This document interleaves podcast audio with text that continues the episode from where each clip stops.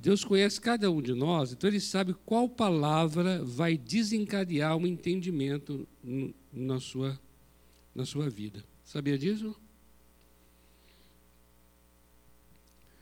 Muitas vezes, uma palavra, a mesma palavra dada a você, não vai ter o, o, tipo de desenvolvimento que vai ter essa mesma palavra dada a outra pessoa. Você sabia disso? Por causa do, do, do, dos, dos, das experiências que são diferentes nossas um, um do outro, não é? Os entendimentos, as compreensões que nós temos também são bem diferentes. Então, com isso, é, existem palavras que elas é dada a você porque o próprio Deus sabe o, o conceito que você tem dela, a maneira como você a interpreta, o que ela implica para a sua vida. Então, é muito particular essa, essa, essa revelação de uma palavra de conhecimento, sabia? Muito particular. Sabe quando você isso é muito comum, né? A gente compartilha isso, olha, seja lá um livro que você leu, um filme que assistiu, aí teve lá uma frase, teve lá até uma palavra, que você fala assim, puxa, eu entendi o que isso significa. Para mim aquilo tem uma, aquilo tem uma importância, um significado muito especial. Por quê? Porque aquela frase, aquela palavra, ela, ela carrega todo um significado que só você dará. Então, como o nosso Deus sabe muito bem, conhece nossa estrutura, nossa história, nossa nossa capacidade de compreensão, não é? O que aquilo tem implicações para a nossa vida, por isso é que veio uma palavra e o que que ela quer dizer? Porque não é só o que ela diz, não é? É o que ela quer dizer. Isso tem muita força numa pessoa diferente da outra pessoa. Então, eu compartilhei aqui na semana passada, né, quando eu estava orando, aí veio aquela palavra secularização. Essa palavra secularização, ela veio a mim dentro da compreensão que eu estava tendo e estudando aquele assunto. Então, pelo fato de estar já tendo um certo entendimento da palavra, o Senhor Deus sabia como eu iria interpretá-la. Então é algo muito precioso isso, palavra de conhecimento. E o pastor Jonas recebeu essa palavra, dizendo assim: simplesmente igreja. Então ele entendeu que a partir dessa palavra, ele falou assim: olha, não vou procurar criar nada. Primeira coisa que ele falou foi um descanso que ele teve, assim, descansar. Por quê? Porque o simplesmente invocou para ele toda essa questão do espontâneo o simplesmente invocou essa questão do deixa que Deus fará, sabe? Começa a ter esse sentido mesmo. Essas palavras, elas orbitam em torno da palavra simplesmente, entende? Espontâneo, deixa que Deus é quem fará. Ele descansa nisso. E o Senhor Deus foi fazendo isso, ele testemunha isso, pastor Jonas, que foi trazendo pessoas, que tinham dons, porque está dentro do simplesmente, que é, de, que é o que nós estamos também nessa mesma linha compartilhando aqui. Mas vamos orar aqui para a gente dar essa continuidade. Amém? Coisa boa estarmos juntos aqui. Nesse frio, né? Está mais frio que semana passada. E olha que maravilha estarmos juntos. Esse, esse, esse chocolate tem um significado mais especial hoje do que tinha na semana passada, não é? Não sei se tem né, suficiente ali, mas ele tem hoje aqui um, uma conotação diferente aqui, né? Ele é salvífico. soteriológico. Ele veio para nos salvar, porque. Ô oh, glória! Não é? Você pode pegar lá assim e ficar com ele assim, quentinho, tá bom? Não tem nenhum problema não. Não é, pastor João? Pode beber aqui enquanto. Oh, Senhor, Pai, obrigado mesmo por esse momento. Te damos graças por essa oportunidade que estamos tendo. Obrigado pela vida desses amados que estão aqui. Obrigado pela vida da Rita. Obrigado pelo que é providenciado também aqui essa mesa para nós, Senhor. Isso tem um significado, Pai. Oramos mesmo aqui agora ao Senhor, dando graças pela palavra, pelo Espírito Santo, pela existência dessa igreja local, pela vida do pastor Jonas, por essa palavra que o Senhor deu a ele ali no início, dizendo simplesmente igreja. É como quem dissesse: não, não inventa coisa, siga o que já está. Pai, em nome de Jesus, nessa noite nós oramos para que o Espírito do Senhor nos conduza, aqueça nosso coração, nos revele, traga a nós aqui também palavra de conhecimento, palavra de sabedoria, dá-nos discernimento. Senhor, abra olhos, ouvidos, queremos ter um entendimento espiritual dessas verdades. Ajuda-nos nessa noite Santo Espírito, nós queremos é, abdicar desse, desse lugar de achar que nós é que traremos algum entendimento porque explicamos dessa ou daquela maneira. Não.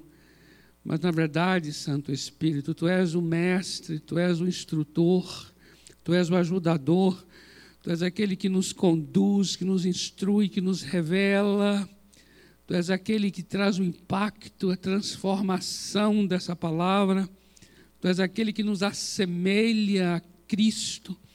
Tu és aquele que toma a palavra e essa palavra fica vida, torna-se vida dentro de nós. Espírito Santo, dai-nos mesmo nessa noite uma experiência transformadora, poderosa, uma experiência de poder com esta palavra seja tua a aula, seja teu o ensino, em nome do Senhor Jesus. Amém. Amém. Amados, olha só.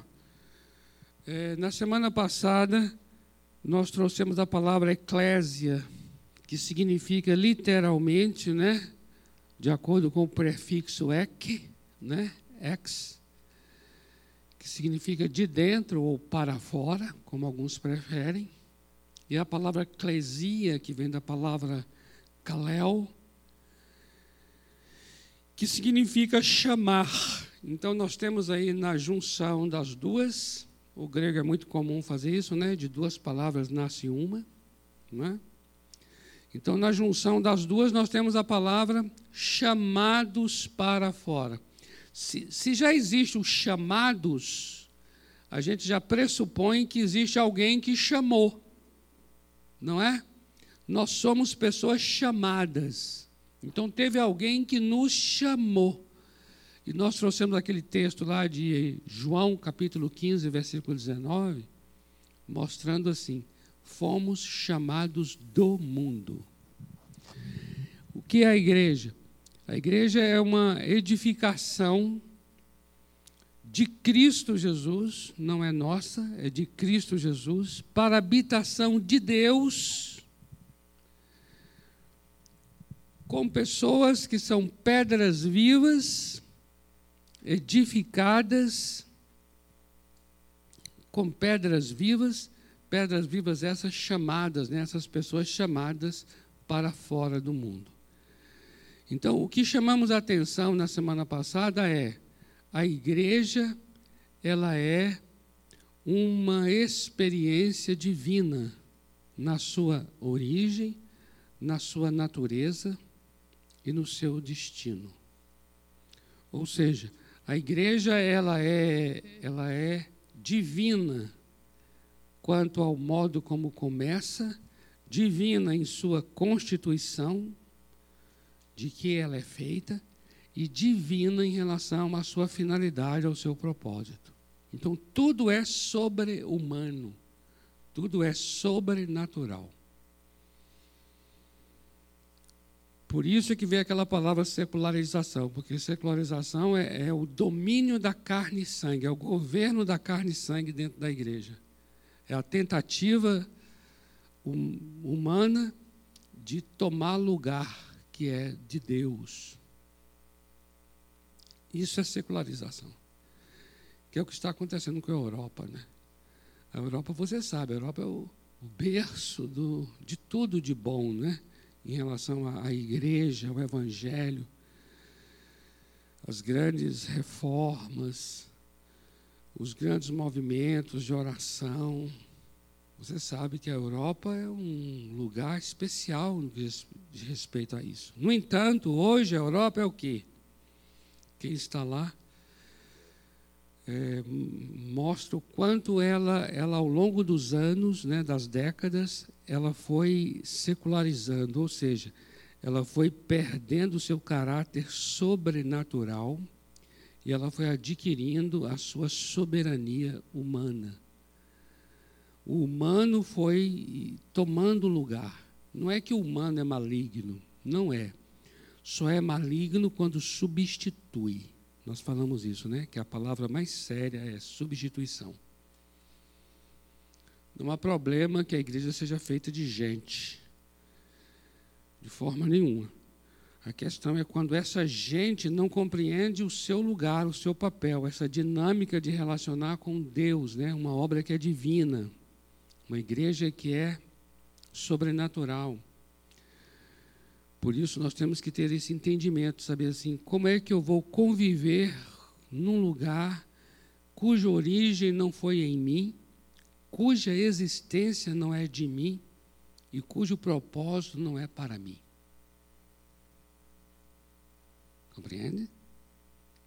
Então, vai exigir muito de nós a humildade. Muita humildade, não é? Eu, eu, eu lembro de um, de um encontro, não sei em, em que momento tive, mas com um grupo de jovens, assim, foi um encontro online promovido pela, não sei se foi a, a Ultimato, não sei se foi a, não sei, mas com jovens lá da, da Europa, jovens cristãos, alguns eram brasileiros que estavam lá em missão na Europa. E até hoje eu sigo, eu sigo no Instagram. E o tema daquele encontro era sobre, é, sobre a igreja evangélica na Europa. Só tinha jovens nesse encontro lá.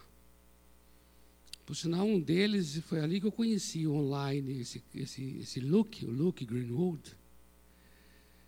E foi a partir desse encontro que tive online que convidei para ele vir aqui. Tive um contato com ele, convidei, e ele veio, pregou aqui na IBP. Eu gostaria muito que a gente tivesse contato com ele, pastor João. Ele pudesse voltar de novo aí, o Luke. O Luke é. O Luke é maravilhoso. Viu? O Luke é, é, é rock, rock pesado, sabe? Esse hard rock, assim. Ele tem uma banda lá. Não, o cara é. O cara me escandaliza. É, assim. Mas é interessante, o trabalho que ele faz, tem um livro escrito né, pela Mundo Cristão, em que ele mostra o Evangelho. É, existe um, um povo não alcançado, que é essa juventude. Ele coloca lá essa juventude que nunca virá à igreja. Nunca. E que, portanto, a igreja precisa ir até lá. E o que eles apregou é assim: eles falam sempre assim, ó, Nunca diga que a Europa é pós-cristã. Diga sempre que a Europa é pré-avivamento. E eu parei de ficar dizendo que a Europa é pós-cristã. Porque eu estou querendo me unir a eles. Essa turma está lá orando, está lá sentindo dor de parto, está lá gritando por um avivamento. E eu fico de casa dizendo assim: ah, esse aí já é o povo frio, já é pós-cristão já não quer mais nada com Deus, está vendo o que fizeram, não sei o. Eu fico nadando contra, não é verdade? Vamos nos unir a eles. Eles colocam bem assim, ó, prayer revival. O negócio deles é prayer revival, not post-Christian prayer revival. E estão olhando lá, oh Lord! E o Luke é. O Luke é assim. E bota um, um som nas pratas assim, vai.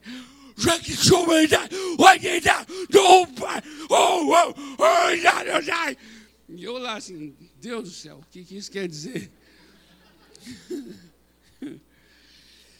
Ele tem, ele mora na Polônia, é casado. Eu acho que deve ser em polonês, eu não consigo acompanhar. Mas é, o que eu estou querendo dizer é assim: houve mesmo, é inegável, uma experiência e ela, é, todos nós estamos sujeitos a ela. É bom que a gente saiba disso. Sabe qual é? É a experiência de você começar no Espírito Santo, você começar naquela coisa de quebrantamento, de oração, aquele fogo. Todos nós somos sujeitos a isso. E no decorrer de anos, você vai se afastando você vai, a coisa vai apagando. Você vai começando, e é interessante. Veja bem que é interessante. Chega a ser interessante mesmo, que é assim. Esse apagamento vai se dando. Não deveria ser, presta atenção, não deveria ser. Mas esse apagamento vai se dando por conta do, do quanto você vai sabendo fazer o que não sabia. Porque quando você não sabia, você orava mais.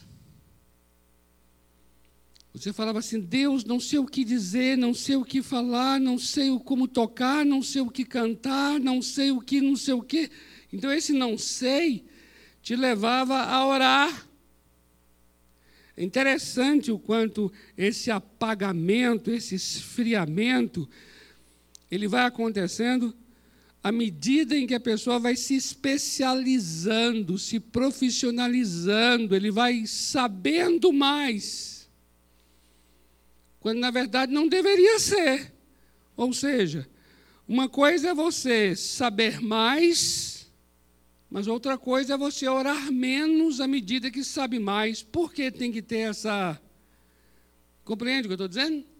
Por que tem que ter isso? Porque eu tenho que ser mais capaz naquilo que faço e ser menos dependente de Deus à medida que sou mais capaz. Por que tem que ser assim? Como se nós estivéssemos dizendo assim que Deus é necessário porque eu sou incapaz. Então, se eu sou agora capaz, Deus é desnecessário. Essa é uma medição de Deus absurdamente medíocre. Como é que você vai achar que, que agora você é doutor, seja lá em quê? Então você confia menos em Deus. Coisa absurda. Como se a sabedoria humana, a inteligência humana, a habilidade humana, pudesse ser uma negação de Deus. Esse, essa matemática, ela veio do capeta. Porque não existe essa matemática. Amados, é interessantíssimo. Por quê? Porque eu digo não existe? Porque se você está sabendo mais, essa capacidade maior, ela provém do próprio Deus. Então não há como eu estar separado dele porque hoje eu sou melhor em alguma coisa. Pelo contrário, pelo contrário. Quanto mais eu dependo, mais habilidoso eu me torno. Quanto mais eu dependo do meu Deus, mais habilidoso eu me torno. Você quer ser perito, extremamente perito no que faz? Ore mais dependa mais e mais perito você será naquilo que você faz. É absurdamente ridículo e é uma burrice achar que a minha competência é em si suficiente. Vê essas coisas assim, de falar assim, ah, universidade, ah, a pessoa agora conhece mais as coisas, ah, ele agora conhece, olha, agora não sei o quê, então agora ficou ateu. Que raciocínio é esse, gente? Compreende? Assim. Isso é maligno, porque o maligno é exatamente isso. Maligno é assim, ó, maligno é substituir. Maligno é dizer assim, ó, não preciso mais disso, porque agora eu tenho isso aqui, então não preciso mais disso. Esse foi o processo de secularização, que veio na esteira de quê? Veio na esteira da, do iluminismo, veio na esteira da revolução industrial. O que, que é isso? Avanços tecnológicos, né? Então agora, então parecia assim, parecia que idade das trevas era lugar de depender de Deus, mas agora veio a luz, então não depende mais de Deus, não como se a existência de Deus se justificasse pelas minhas trevas. Isso é de um raciocínio. Eu não sei que nome eu dou. Confesso a vocês. Sabe assim? É diminuir a existência desse Deus, desse Deus infinito. Você está diminuindo, você está restringindo ele à condição sua. Ou seja, se a sua condição é de miserável, então ele será magnífico. Se a sua condição é de pessoa excelente, então Deus será desnecessário. Está compreendendo isso? Isso é reduzir Deus a, um, a uma, a uma inteligência, é, inteligencia, não, é inteligência, é esse povo inteligentinho, que é esse, um inteligentinho, sabe um inteligentinho? Um, um inteligentinho assim, sabe assim? Oh, amados, é porque Deus fala para que tem que amar mesmo. Orar para as pessoas. Entendeu? Mas assim, é, é de uma, sabe? É, é, você vê que é maligno mesmo. Você vê assim, é maligno, porque não faz sentido. Não faz sentido. É maravilhoso você entender que a sua origem é divina a sua subsistência é divina e o seu destino é divino. E isso nada tem a ver do quanto você seja competente ou não. Isso é uma questão de condição. Isso é uma questão de, de algo que é dado.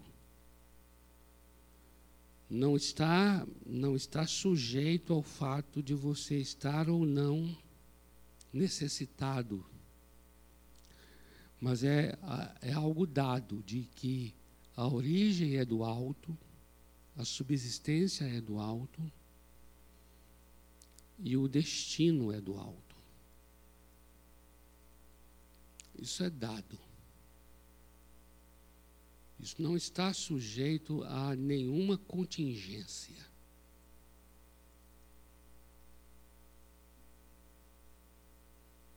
E isso é maravilhoso. Então nós aqui humildemente nos sujeitamos para dizer sim, Senhor, nós reconhecemos que é de ti, por ti e para ti que são todas as coisas. Amém? E é dentro disso que nós estamos aqui trabalhando. Eu queria só que colocasse aí o próximo slide. O, esse aí, até aí. Então o que, que nós vimos? Nós vimos o que? Que a igreja é eclésia, eclésia quer dizer chamados para fora. Então existe uma ação, uma ação além de nós. Eclésia, que essa primeira palavra, ela aponta para o alto, porque é algo que vem do alto, ela é divina. Então nós falamos aqui sobre a nova aliança que Deus escreveu no nosso coração a palavra e não mais em tábuas de pedra. Então, tábuas de pedra já representa essa construção humana, no sentido de algo feito na pedra, aí você vai depender dela. Agora não. Agora é algo escrito no coração Falamos de que nascemos da vontade de Deus, não da vontade da carne, não da vontade do sangue, não da vontade do homem. Ou seja, A igreja é um povo que nasceu da vontade de Deus, então houve uma obra sobrenatural. Ou seja, houve um desejo divino e houve uma ação divina. Então, o querer e o realizar, entende?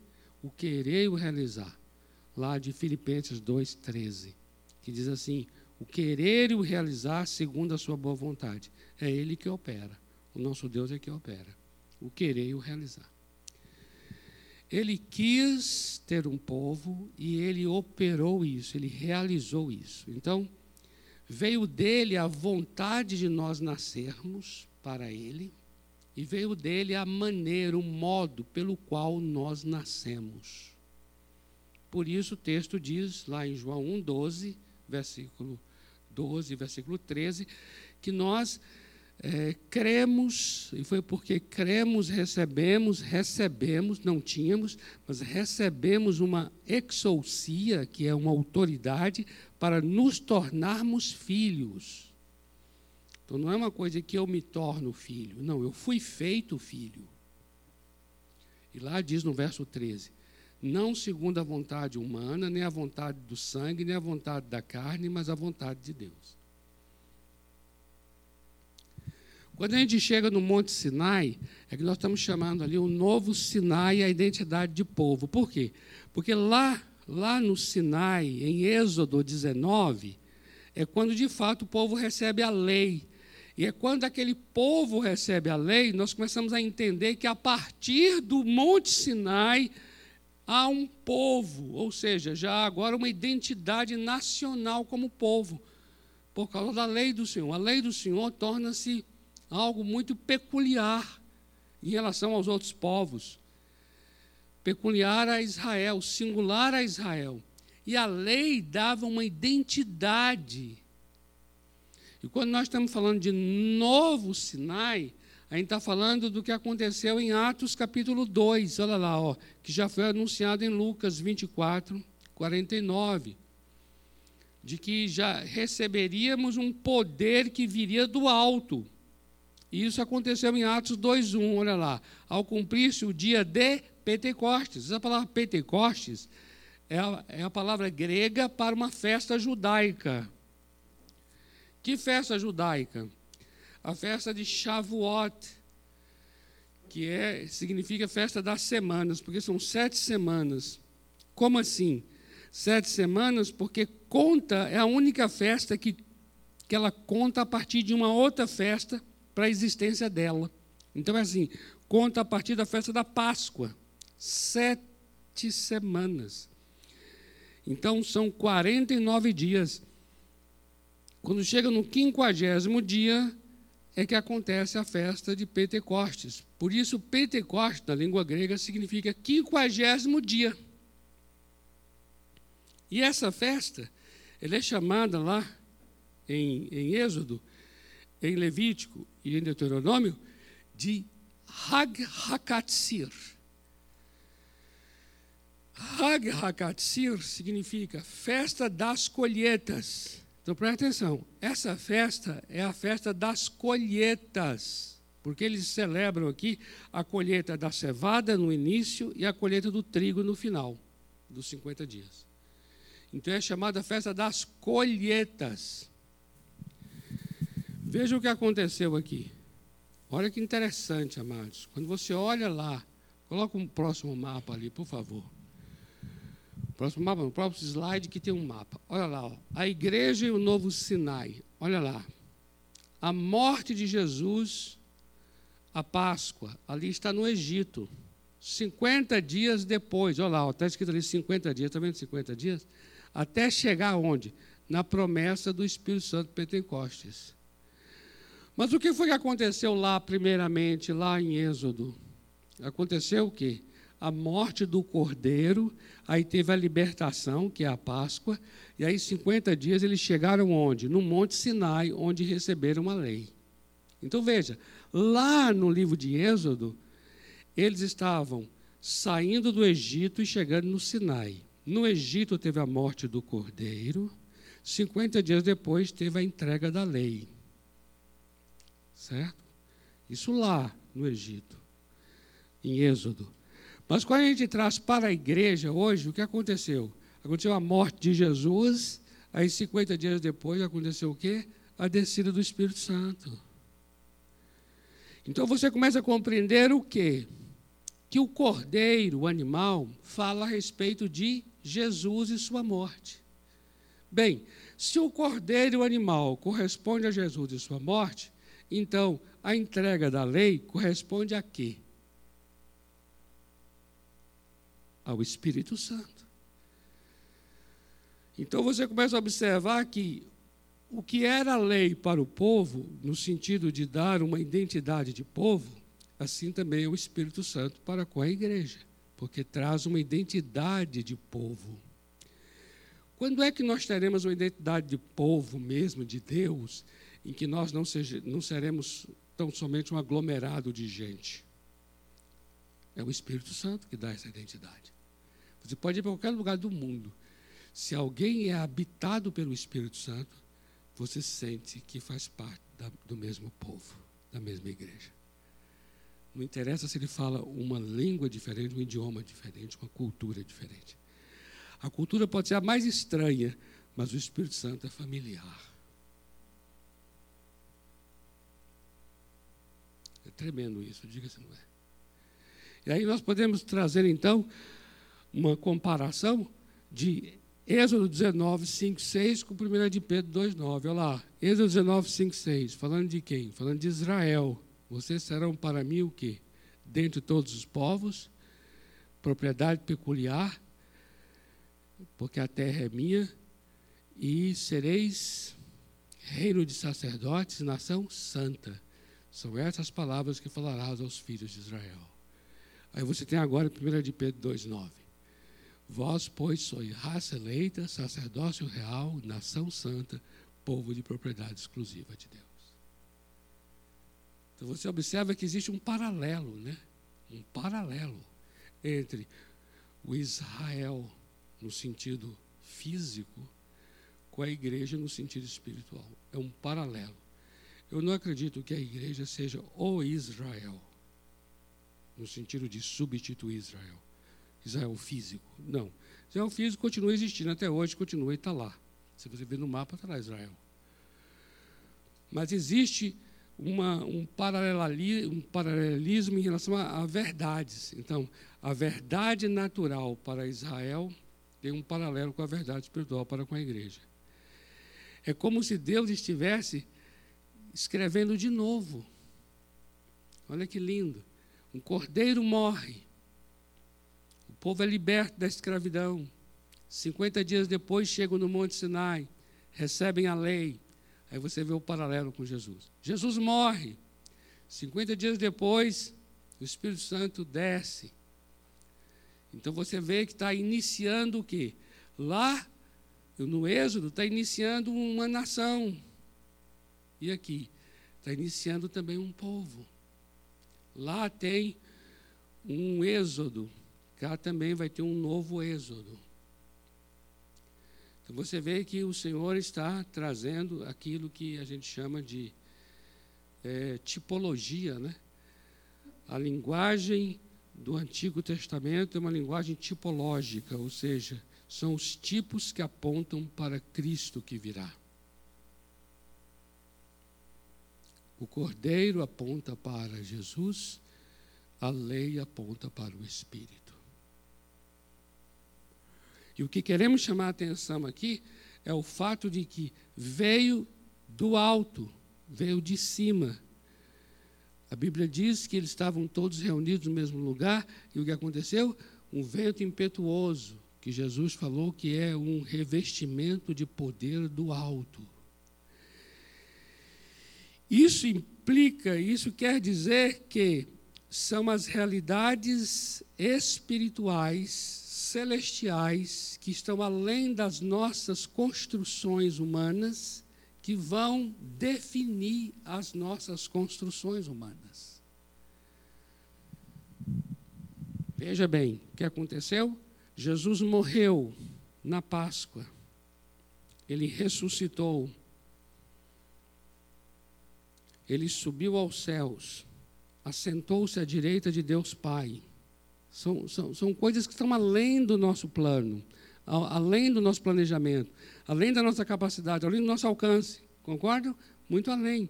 É Ele que veio, Ele que rasgou o véu de alto a baixo, Ele que abriu o novo e vivo caminho, Ele que morreu a morte, que nós jamais teríamos condições de pagar essa dívida. Então, Ele pagou com sangue. Ele ressuscitou por causa de um poder que jamais nós teríamos e jamais temos, que é poder de ressuscitar. Entende? Nós não temos o poder de, sabe, de depois de morto você ressuscita. Não temos. Então ele tem o poder da ressurreição. Ele foi assunto aos céus. A Bíblia diz assentado à direita de Deus Pai, recebeu do Pai a promessa do Espírito Santo e aí derrama sobre nós. E aí as pessoas lá embaixo, elas são batizadas no Espírito Santo, porque Jesus anunciou que dentro de poucos dias vocês seriam batizados no Espírito Santo. Eles começaram então a falar em outras línguas que o próprio Espírito Santo concedia que eles falassem, era um controle de cima para baixo. Eles nem tinham uma ideia do que é estava acontecendo. O Senhor falou: fiquem em Jerusalém, até que do alto sejam revestidos de poder. Eles não sabiam o que, que era esse poder, mas ficaram em Jerusalém. Por quanto? Dez dias porque Jesus ressurreto ficou com eles 40, e são 50 dias entre a Páscoa e o derramar do Espírito, entre a Páscoa e a festa de Hakatsir, que é a festa das colheitas. Eles aguardaram, seja lá o que viesse a ser. E aí eles viram que estava ali tendo um povo falando em línguas, e aí vejam que interessante, interessante. Tinha ali gente de várias nações, porque era uma festa em Israel e das festas de Israel, as três maiores, festa do Pessa, festa de Hakatsir, que a gente chama de Pentecostes, festa de Sukkot, que a gente chama de tabernáculos. Vinham gente de vários lugares do mundo, porque eram judeus espalhados por todos os cantos. Então tinha judeu que era que era de, que era italiano, que era e aí vinha várias línguas. E eles se reuniram em Jerusalém naquele dia. E o que, que a Bíblia diz? Olha o que a Bíblia diz. Que aqueles judeus estavam batizados pelo Espírito Santo, revestimento de poder do alto a baixo, línguas como que de fogo pousou sobre a cabeça de cada um deles. Eles começaram a glorificar a Deus em outras línguas. E aí diz a Bíblia assim: cada um que estava ali entendia em seu próprio idioma. Sabe o que é isso? Que coisa, diga se não é maravilhoso. A pessoa está lá, Pedro está lá falando assim,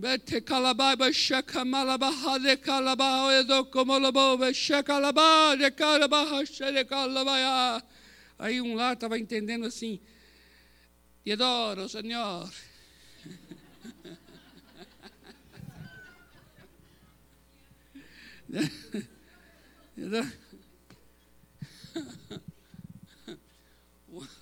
Está compreendendo? É o meu italiano. Calma. E não dá. É interessante que eu, eu até ouso dizer assim que não era que Pedro falou italiano. Ele falou naquela outra língua lá, glorificando a Deus. A pessoa é que entendia, chegava até ele no idioma dele.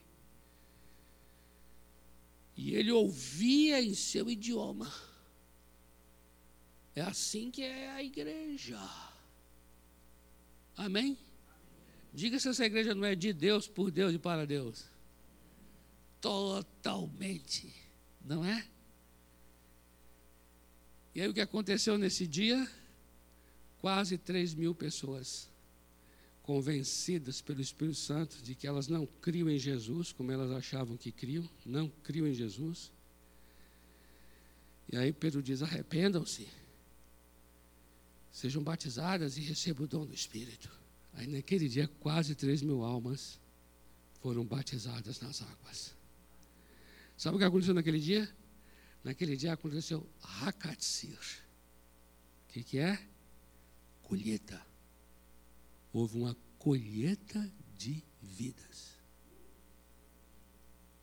Então, Pentecostes não é falar em línguas.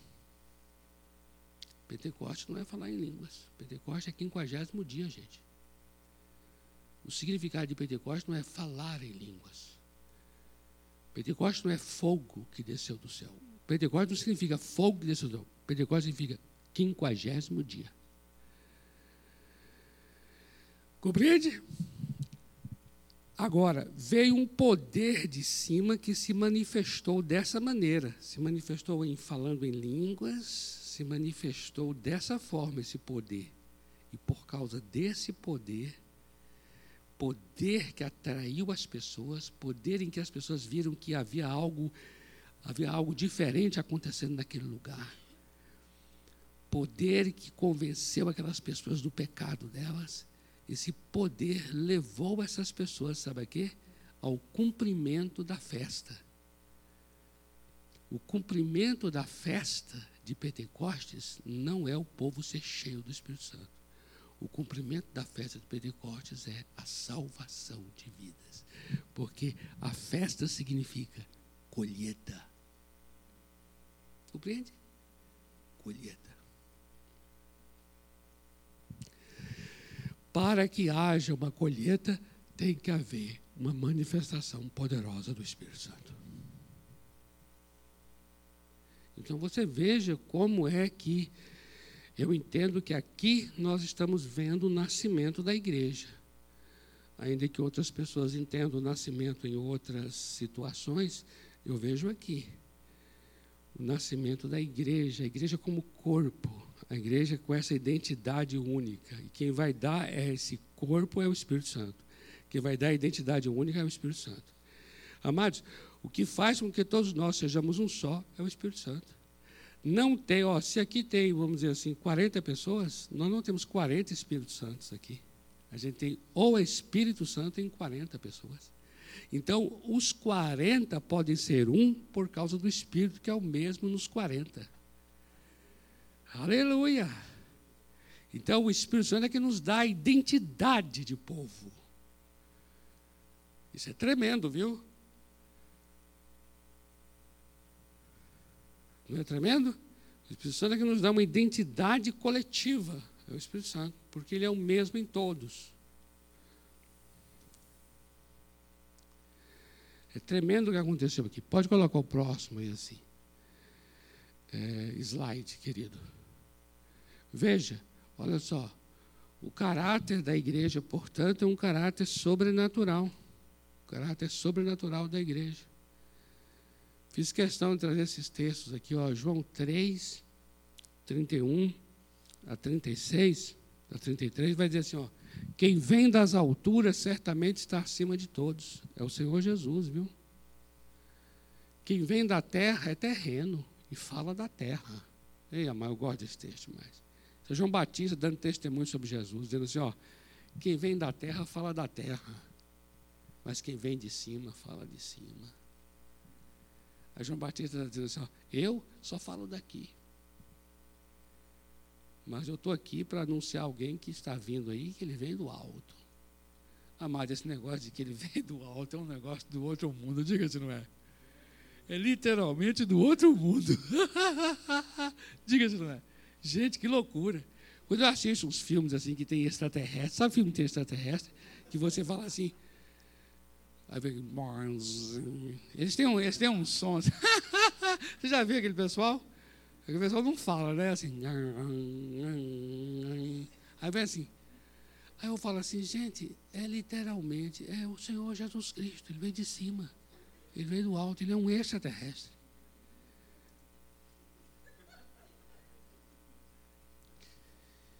Amados, olha, vou dizer uma coisa a vocês aqui. Diga se não é, amados. É que a gente, a gente trata as verdades com muita teoria, com muita é, trivialidade, né? A gente fala de verdades, assim, trivialidade. Mas olha, eu vou dizer uma coisa a você. Eu quero muito que você se espante. Eu quero que você se maravilhe. Eu quero que você não se acostume. Não se habitue. Aí ele veio do alto. Aleluia. Não. Amado é de fazer você estremecer. Porque, ó, todo mundo veio daqui. E isso define o mundo hoje, sabia disso? O mundo hoje define assim, ó, as linhas que hoje ocupam o mundo, em tudo, na ciência, no conhecimento, em todas as áreas, é assim. Tem duas só, que é assim. Ou você é daqui, e isso define tudo que hoje é feito e ensinado,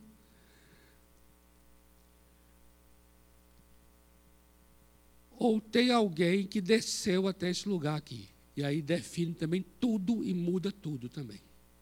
É assim que é. Ou existe um, uma origem pessoal, não é? ou uma origem impessoal. E dessas duas coisas se faz o mundo. Dessas duas coisas definem as políticas. Dessas duas coisas definem as ideologias políticas. Você sabia disso? Que as ideologias políticas estão firmadas nesse conceito? Se você for ler Rousseau com o seu contrato social, se você for ler Marx com o seu manifesto, com Engels, né? manifesto comunista, se você for ler, você vai observar que todos esses pensadores partem de uma, um assunto, de uma premissa que eu chamo de um, de um pensamento original, basilar que é o de não há um Deus pessoal. E é interessante, porque existe uma coerência em tudo isso. Estou querendo dizer a você. Porque se você parte de um ponto de um ponto de origem onde não há uma pessoalidade na, na, na razão da existência humana, é claro que isso vai coerentemente definir. Então, por quê? Porque a gente busca estar, por exemplo, porque existem as utopias das ideologias, que são verdadeiras buscas de conquistar um, estabelecer um paraíso na terra. Porque a origem, a raiz que você vai buscar lá que está atrás daquele pensador, daquele outro, daquele outro, daquele outro, daquele outro, daquele outro. Aí quando você vai lá na origem, está no fato de que não há um Deus pessoal, não há uma pessoalidade na origem. Portanto, eu sou autor, eu sou protagonista de um paraíso e, e de uma utopia. Onde nascem as utopias? Nascem nas esperanças de construir aquilo por conta da negação que exista uma utopia, que exista um paraíso construído por um Deus pessoal. Como não existe um Deus pessoal, então é coerente, amados, é coerente. Se você olhar a origem dos fascismos, dos nazismos, comunismo, você vai observar que tem sua origem nessa questão aqui, neste assunto aqui, de que é, não há uma, uma, uma, uma pessoalidade, portanto, eu sou aquele que dou, eu é que dou a, a cara, a face, eu é que torno pessoal. Isso é coerente. Não vou falar assim, aqui agora não cabe desse momento agora, porque o assunto nosso não é esse, então não vou chegar assim, ah, isso aqui é um negócio maligno, não estou nem situando nisso aqui, estou só dizendo assim, é coerente. Só queria que você soubesse isso, que hoje todas as formas, hoje, para mim, por mais que elas estejam hoje tão difusas e tão dispersas, elas partem de dois pontos lá. É como se fossem, é como se fosse o tronco lá vem desses dois pontos, que é existe somente os que falam da terra, porque vieram da terra, ou existe aquele que veio do céu? Isso define tudo. Você vai atender, na, na, na, atender alguém no consultório, né? Psicologia. Veja, as linhas de psicologia, elas todas são oriundas disso. Se há mesmo um Deus, então há um ser humano criado à sua imagem. Se há um ser humano criado à sua imagem, então eu preciso conhecer esse Deus para conhecer esse ser humano, porque esse ser humano foi criado à imagem desse Deus. Quanto mais conheço a Deus, mais conheço o ser humano que dele foi criado à sua imagem. Percebe? Mas se eu nego isso, também eu tenho essa opção de negar que tenha tido uma origem né, num, num, num ser pessoal. Então não existe um ser humano criado à imagem de nada. Logo, ele também será o quê? Conduzido. Ele será, ele será muito mais, é, ele será muito mais manipulado. Porque não existe uma referência fora dele. Hum, certo? Compreende? Se não existe um referencial fora dele para a existência desse ser humano, quer dizer, se não existe fora dele uma referência para a sua maneira de viver, logo esse ser humano é como uma massa que eu manipulo e coloco, coloco esse ser humano na forma que melhor aprouver. Aprouver aqui. A, a cultura da época. Porque a cultura da época torna-se o elemento manipulador que vai dar a esse ser humano a forma dessa cultura. Pelo fato de não existir fora dele um referencial de forma. Está compreendendo? Tudo isso define, viu? Por isso é que eu acho fantástico isso aqui, para você entender assim. Olha a igreja aqui. Ó, vem das alturas, eita, certamente está acima de todos. Pensa nisso aí. Pensa nesse princípio que João está estabelecendo. Quem vem das alturas está acima de todos. Aleluia. Diga isso não é para estremecer nossa alma. Quem vem das alturas está acima.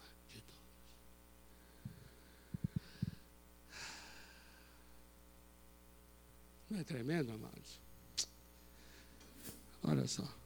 Quem vem da terra é terreno e fala da terra. Quem veio do céu está acima de todos e testifica o que tem visto e ouvido. Valha-me Deus. O que é que ele tem visto e ouvido pelo amor? Hein? não é outra coisa. Veja a perspectiva dele, amados. Vem do alto, então ele, ele testifica o que ele tem visto e ouvido, ouvido e visto dessas coisas que são do alto. E aí vai falar conosco agora aqui, nessa dimensão nossa aqui. Por isso o apóstolo Paulo ele vai dizer algo muito extraordinário em 1 Coríntios 13, quando ele está falando sobre o amor, entende ali? Quando você começa a ler a partir do verso 11, ele fala assim: O que nós conhecemos, só conhecemos pela metade. Mas quando vier o que é completo, o que é pela metade será aniquilado. Antes eu falava como menino, sentia como menino e pensava como menino, mas agora que eu cresci, me tornei homem, deixei as coisas de menino. Hoje eu vejo como quem um espelho. Espelho quer dizer, é uma, é uma superfície opaca que não me dá a imagem nítida, porque os espelhos daquele tempo é diferente dos de hoje. Paulo está dizendo, eu vejo como quem espelho. Espelho quer dizer algo opaco. Eu, eu sei que tem uma imagem ali, mas não vejo com nitidez. Aí ele fala, mas então eu verei, eu verei face a face, e eu conhecerei como hoje eu sou conhecido.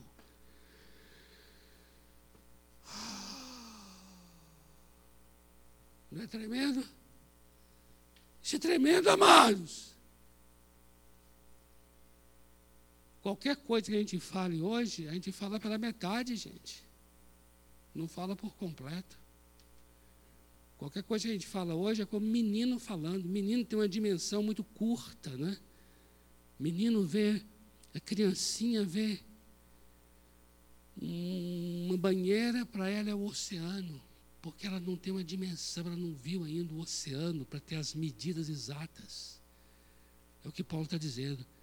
Eu sinto como menino, penso como menino, ajo como menino. Mas ele fala de um tempo em que ele vai ser homem, no sentido de vou crescer. Compreende? Ali ele está falando de, de, outros tipos de dimensões que ele vai estar, que é o completo, o maduro e o nítido. Se nós não estamos ainda nisso, porque o apóstolo Paulo ele foi arrebatado até o terceiro céu, gente. Ele diz que viu coisas lá que são inefáveis. Então ele vem de uma perspectiva também dessa aí, de ó, foi no alto, viu coisas que estão muito além. Então é muito interessante a gente ter as perspectivas corretas. Você é tão tremendo, viu? Sabe para quê? Para que você não chame de última a realidade que hoje você enxerga. Mas você a veja como apenas assim pela perspectiva do que é realmente é realidade. A gente, a gente fala como menino, gente.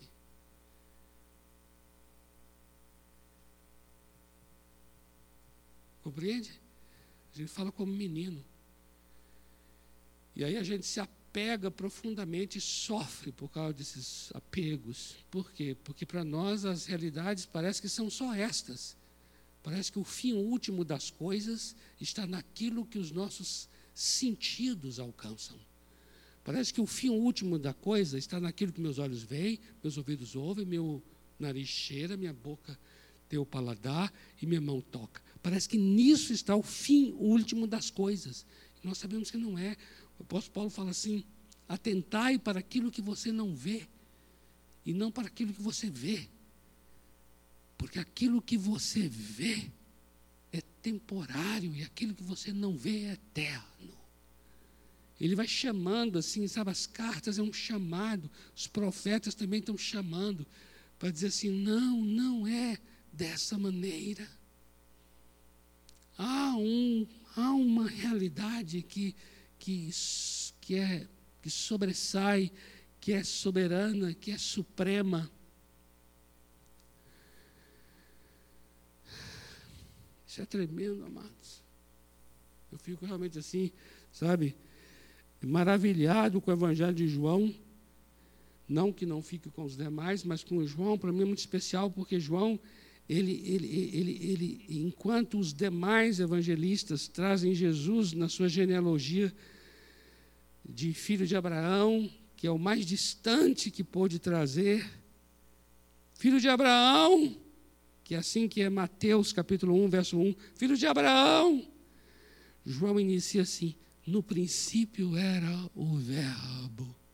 O Verbo estava com Deus e o Verbo era Deus.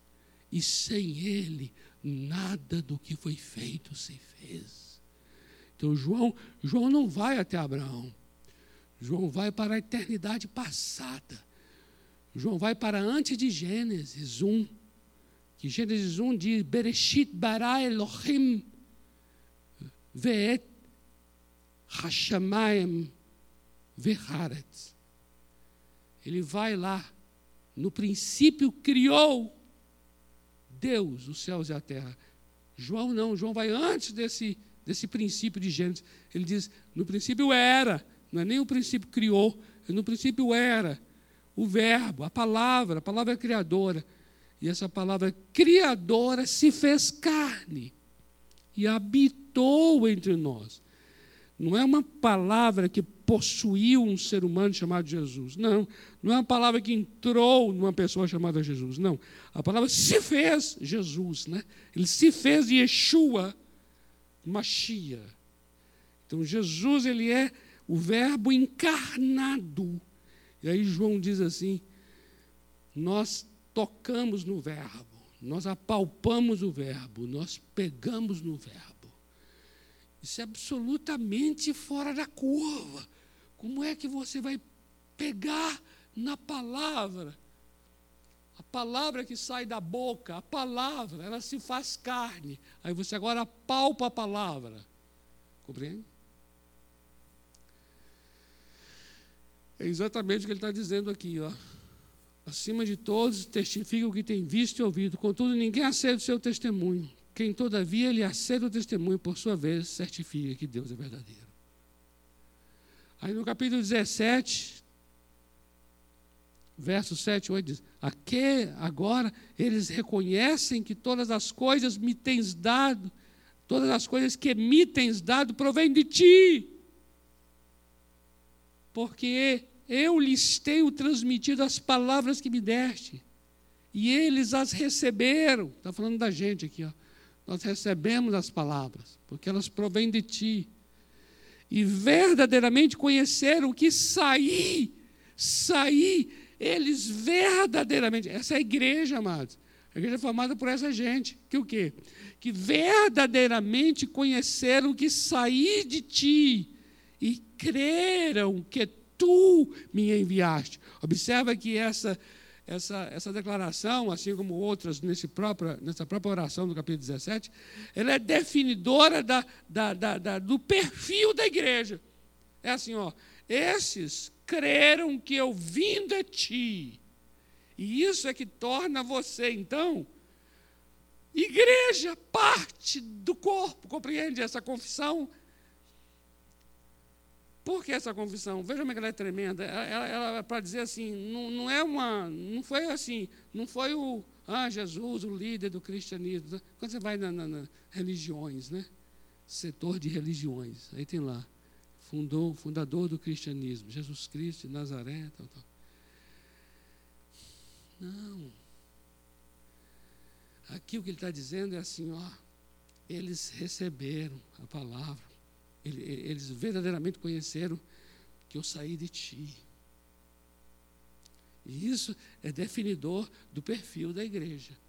A igreja é aquela que confessa e reconhece que é, o Senhor é, não veio de, do Senhor mesmo, não é simplesmente alguém que nasceu em Belém mas nós reconhecemos que vieste de ti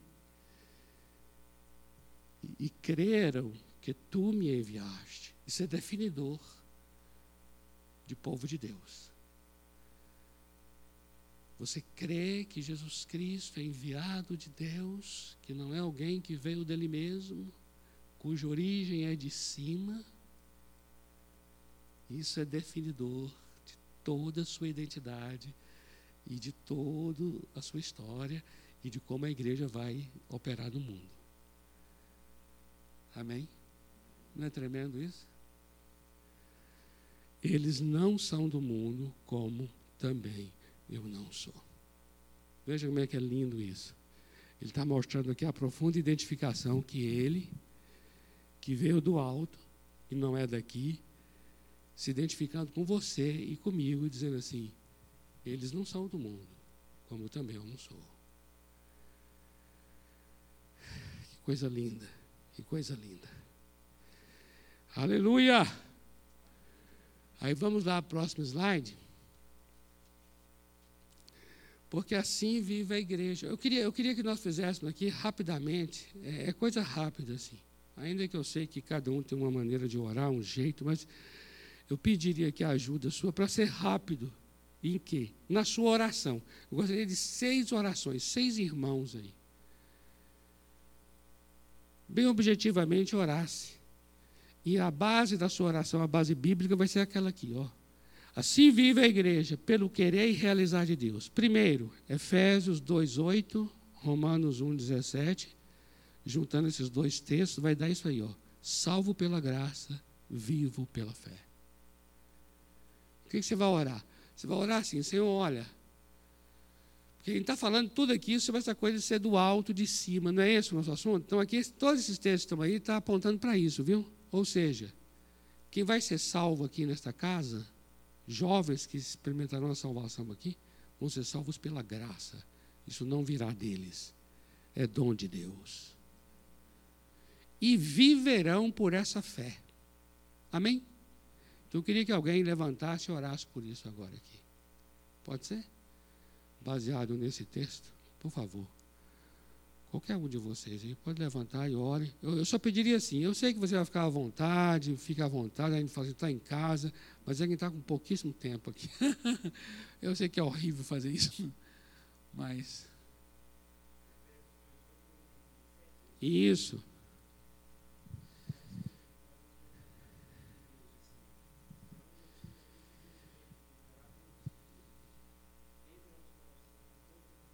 Amém.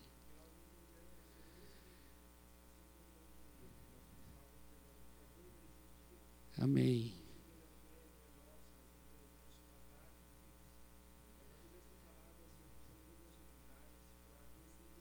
Amém. Pelo Espírito. É verdade. Amém. Amém, querido. Obrigado, amado. É isso mesmo. Olha só.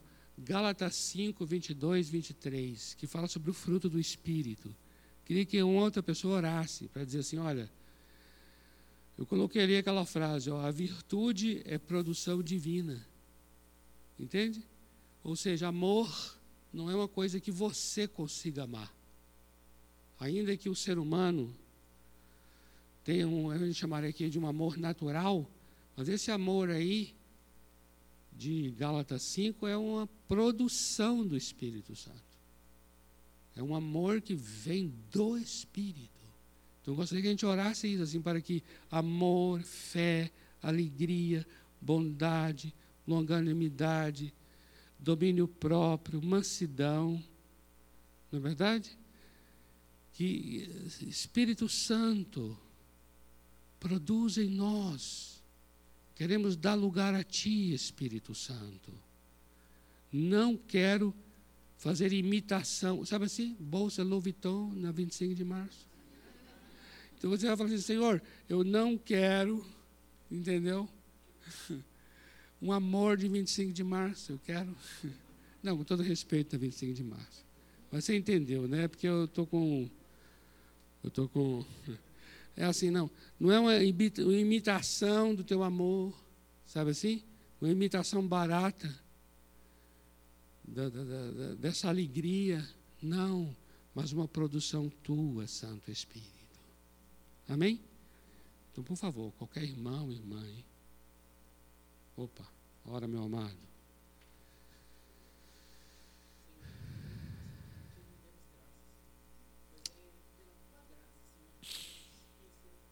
verdade. É verdade. É verdade.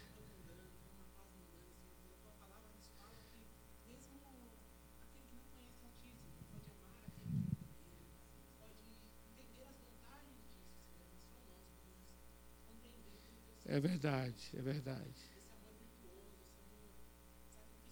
Sim. Sim. Sim. Sim. Sim. Sim. É verdade. É verdade. Sim. Amém. Amém. Amém. Amém. Isso mesmo. 1 Coríntios 2, 9 a 13, ali ele fala que olhos não viram, ouvidos não ouviram, que Deus tem preparado, de que é o Espírito Santo que nos ensina as palavras, palavras reveladas pelo Espírito Santo. Ali fala que é, o Espírito Santo nos dá a entender todas as coisas que Deus nos deu de graça. Então eu coloquei ali a palavra conhecimento revelado para dizer assim, o Espírito Santo é quem instrui, é quem revela a Sua palavra. Eu queria que a gente orasse por isso, para que o Espírito Santo esteja realmente sendo aquele que, seja nas pregações, seja nas lições de células, onde for, no seu devocional, palavras ensinadas pelo Espírito Santo. Lá diz assim: palavras ensinadas pelo Espírito Santo. Então, que você orasse nesse sentido agora, tá bom? Pode orar, amada.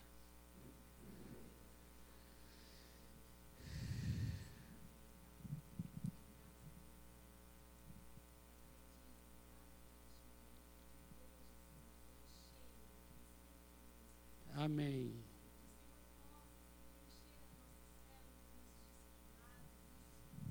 Amém. Amém.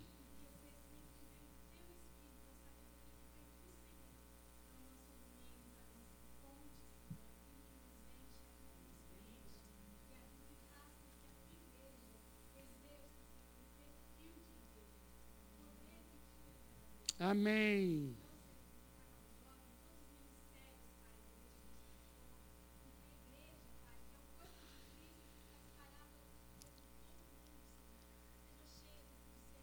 Amém. Amém.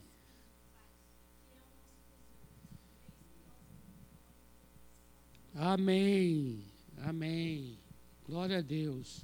Olha só, João 15, 5, que vai falar assim: fazer é permanecer em quem faz.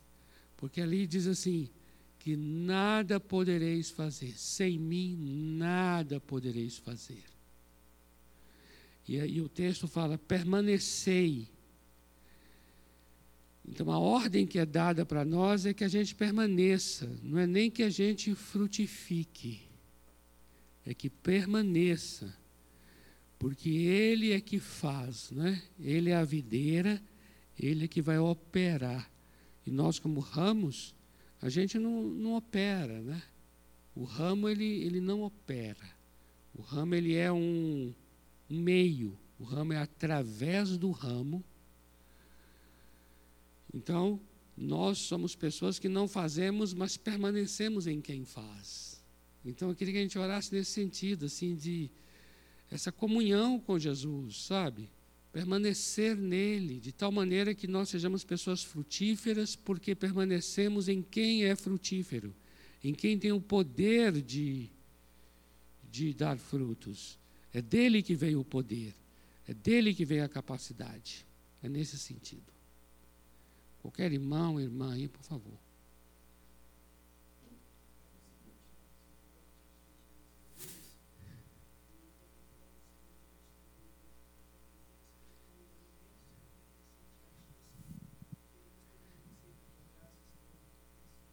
Amém.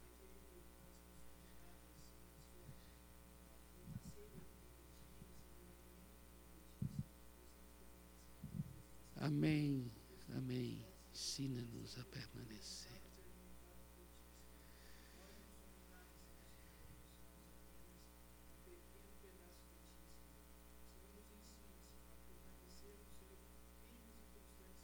Amém. Amém. Amém. E aí, querida, você levantou já, amada? Então você vai orar, tá bom? Aquele 1 Coríntios 3,6 ali em cima que fala sobre eu plantei, Apolo regou, mas é Deus que dá o crescimento. Vocês observam que os textos aqui, eles são todos, você notou, eles estão mostrando assim que não somos nós.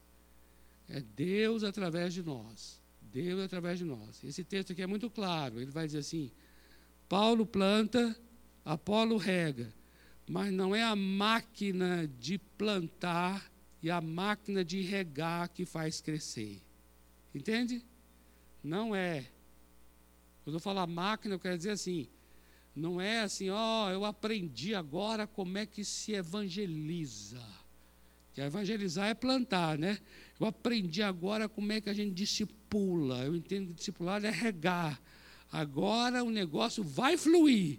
Amado, não, vai, não, não fala dessa maneira, não. Eu quero dizer, aprenda mesmo como evangeliza, aprenda como discipule, mas quando estiver aprendendo, coloque o joelho no chão. Porque existe a terceira pessoa. O que, eu, o que nós fazemos não invalida e não substitui o que o Senhor fará. Entende? Essa coisa de falar assim, ah, aprendi agora uma técnica nova de como eu converso com alguém e ele entende o Evangelho. Ah, meu filho, calma. Não é bem isso não. Porque isso vai acontecer de que vai ser talvez uma coisa boa para uma pessoa, depois a outra já não gostou, a outra já não quer, aí você fica frustrado, dizendo, mas que foi, fiz tudo certinho. Pois é, é bem aquilo ali, ó. Paulo ele reconhece que por mais hábil que ele seja para plantar, e Apolo para regar, ele diz assim, ó, quem planta não é nada, e quem rega também não é nada. Ele fala lá. Entende? Então ele, ele entende que que não é o, o saber fazer que automaticamente aquilo vai frutificar. É bem na linha do Salmo 127, que vai dizer assim: se o Senhor não edificar a casa, em vão trabalha quem edifica. É bem isso. Se o Senhor não dá o crescimento, em vão trabalha quem planta. Não é? Então eu gostaria que então, minha amada, que você orasse nesse sentido aqui, para dizer assim, ó Deus, eh, eu vou plantar, o outro vai regar, mas nós sempre vamos confiar em Ti, porque todo o crescimento vem do Senhor.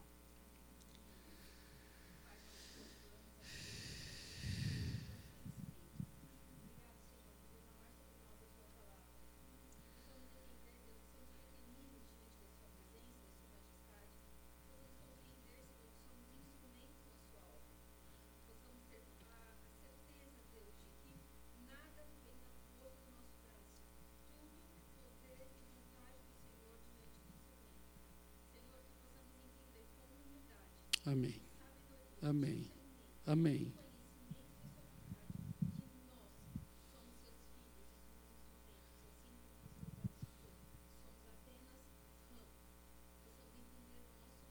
Amém. Amém.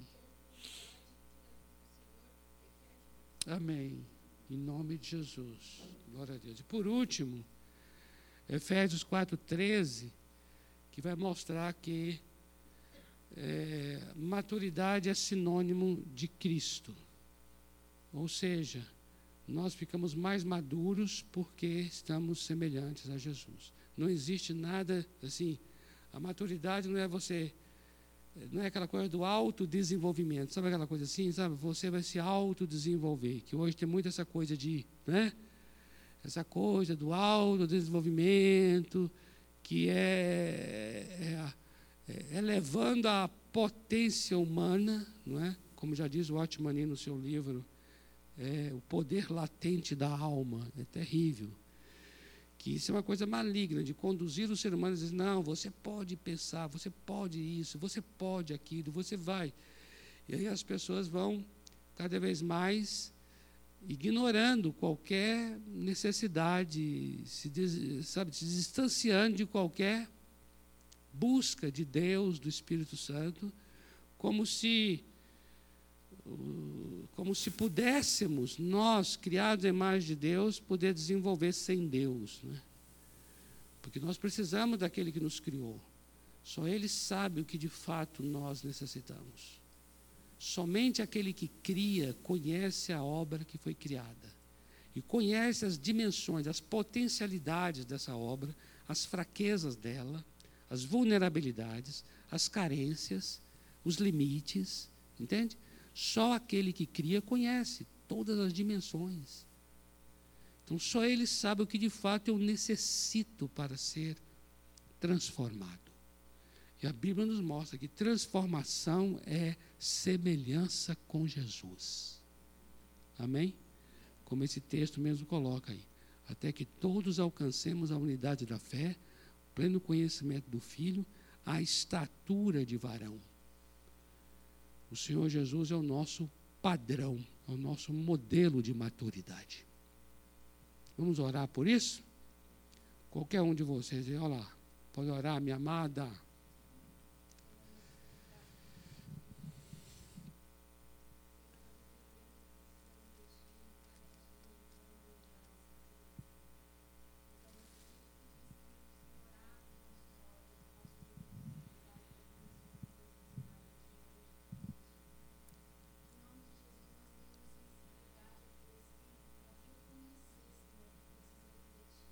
Amém.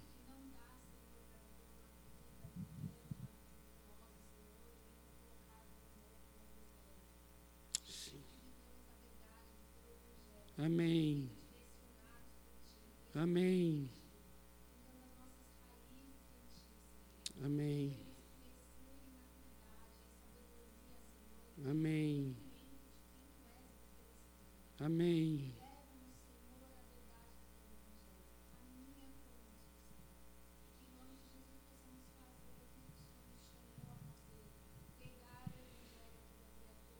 Amém.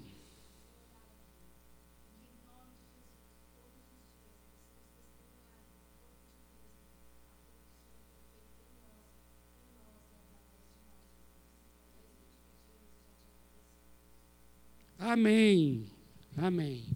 Queridos, eu vou só fazer a leitura do próximo slide, assim, só para você entender. É só uma leitura rápida. Vivemos da nossa origem. Só para você entender aqui, ó. Por exemplo, devocional, pregações, lições.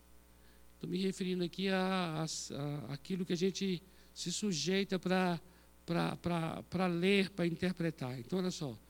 Eu posso ler eu posso interpretar, eu posso compreender, mas sempre estará conosco isso. Deus, Ele é que se revela através da Escritura. Amém? Gostaria muito que você guardasse isso dessa maneira aqui. É dessa maneira que a gente está fazendo a leitura do que está escrito aqui. Que é assim, ó os atendimentos que a gente faz, o discipulado, eu posso aconselhar, eu posso orar, eu posso ensinar, mas sempre entendendo o Espírito Santo é que se manifesta com os seus dons.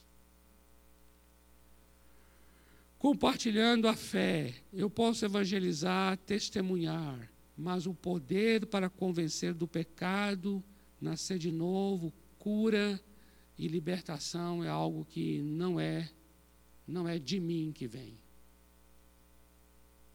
mas através de mim. Compreende? Então veja, orar pelo outro, eu posso interceder, mas eu preciso sempre do auxílio do Espírito, porque Ele é que traz os gemidos inexprimíveis e é Ele que conhece a vontade de Deus, como diz o texto bíblico, e é segundo a vontade de Deus que Ele intercede por nós. E Louvor, adoração. Eu posso entoar cânticos, mas eu preciso dar lugar nessas, nessas entoações de cânticos. Eu preciso dar lugar para que flua novos cânticos espirituais. Aqui a gente daria uma lista muito grande de mostrar o quê? Que em todas as áreas eu posso estar atuando, mas eu nunca vou perder de vista que a minha atuação é dar lugar a minha atuação tem a ver com ser um canal, ser um ramo, ser uma através de, ser alguém que está buscando algo que é muito maior. Está compreendendo? Por quê? Porque está dentro de tudo isso que estamos falando aqui. Amém? Então eu vou encerrar. É, a gente não entrou no outro ponto, não, né? Que é o de hoje. Não, mas vamos encerrar no horário aqui, tá bom? É porque sempre um pedacinho fica para o próximo. E aí, né? E aí, se no próximo ficar um pedacinho, a gente termina na vigília, né? Né, pastor João? Que vai ter a vigília, né? Dia, dia 29 para o dia 30. Então a gente pode, né?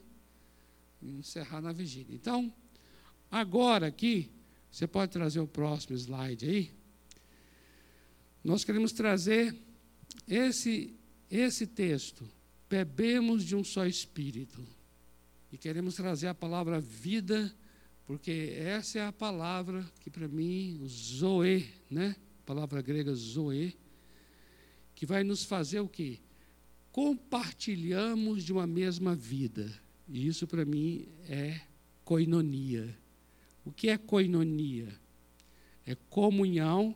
Pode trazer o texto lá, querido? Veja lá, olha só. Coinonia. O que é a coinonia? A coinonia é, é que o, o, o, ficou bem lá embaixo ali, mas o koinos.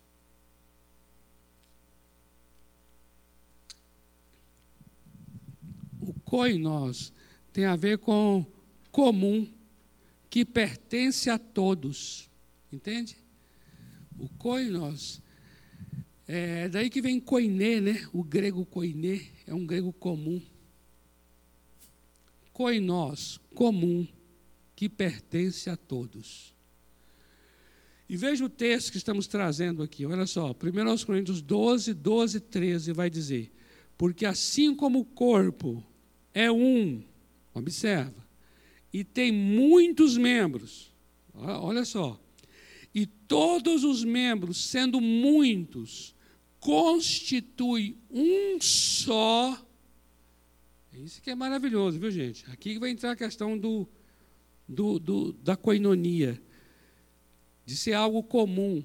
Porque, veja, todos os membros, sendo muitos, constituem um só corpo. Assim também com respeito a Cristo.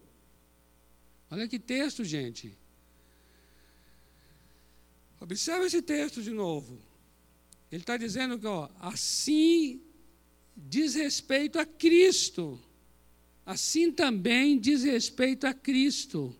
Você sabe o que esse texto me leva a entender, me leva a fazer com ele? Assim, ó.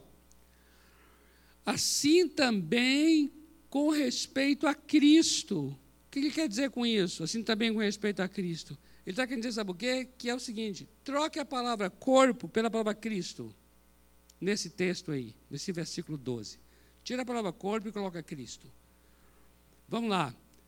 Olha só, porque assim como Cristo é um, presta atenção, tá bom? Vamos voltar lá, ó. Assim como Cristo é um e tem muitos membros, e todos os membros, sendo muitos, constituem um só Cristo, assim também com respeito ao corpo. Você está compreendendo?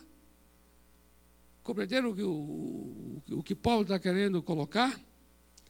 Ele está mostrando que ó, Cristo Jesus, ele é um, ele é só um, ele é uma pessoa.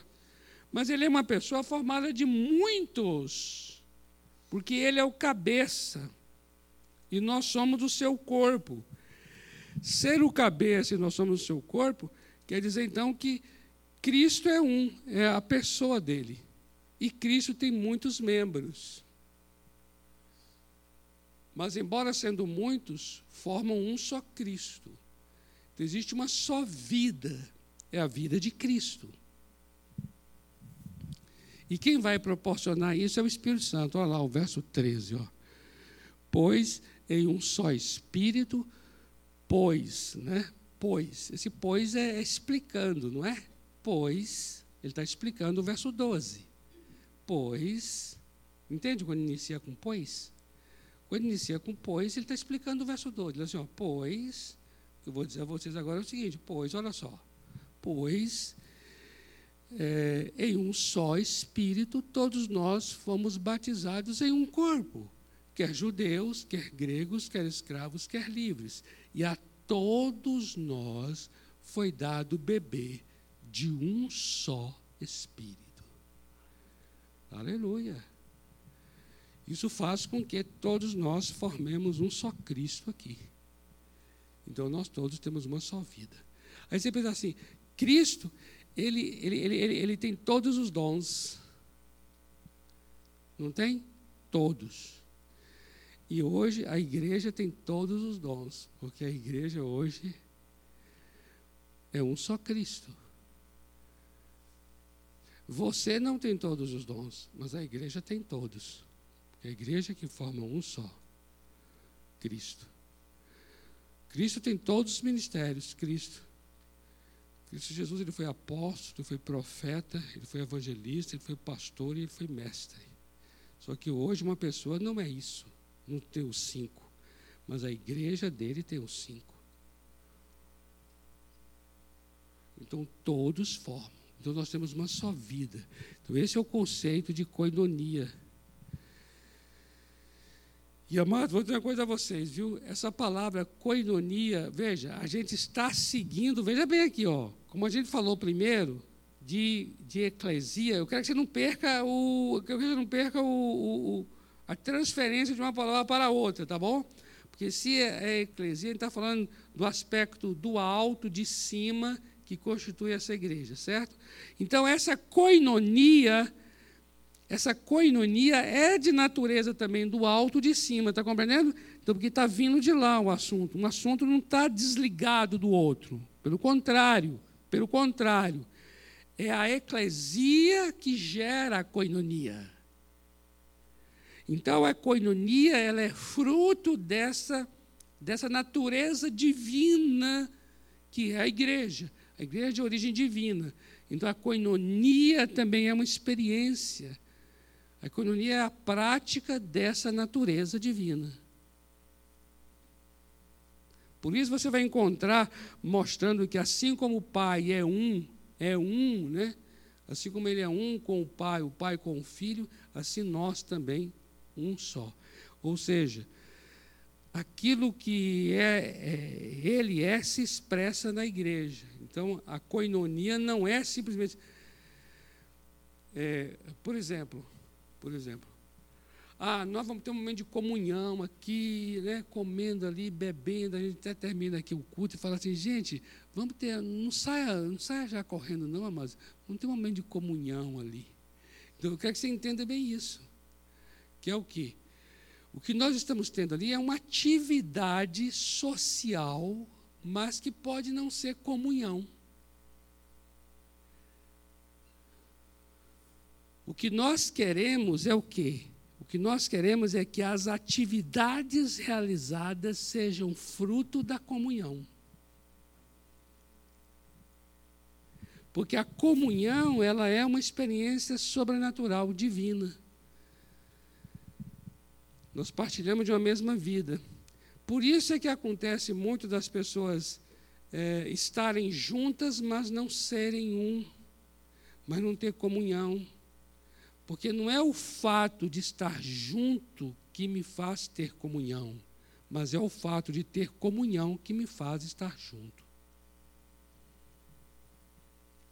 Percebe?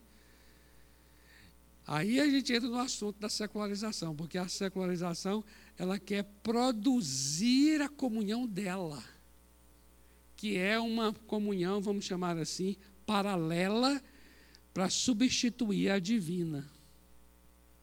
E aqui vale mencionar um livro, né? Se você quiser ler, eu aconselho que leia, que é de um filósofo ateu, um filósofo contemporâneo, Alain de Botton.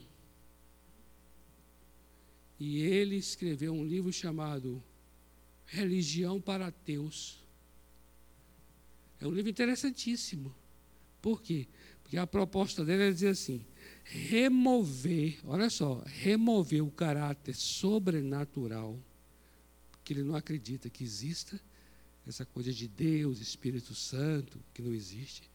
Então ele propõe assim: que remover o caráter sobrenatural e e, e, a sociedade imitar, imitar as características das religiões. Porque ele acha as características das religiões fascinantes, dignas de serem imitadas. Por exemplo, a comunidade. Aí ele fala assim: que ele acha fascinante essa coisa da pessoa, com cinco minutos que encontra uma pessoa estranha dentro das igrejas, e depois de cinco minutos já estão íntimas. Ele acha isso assim fascinante, porque ele acha que o ser humano ele é assim. Ele pega o prato de comida lá no shopping center, né, na praça de alimentação, e aí ele fica procurando uma mesa vazia.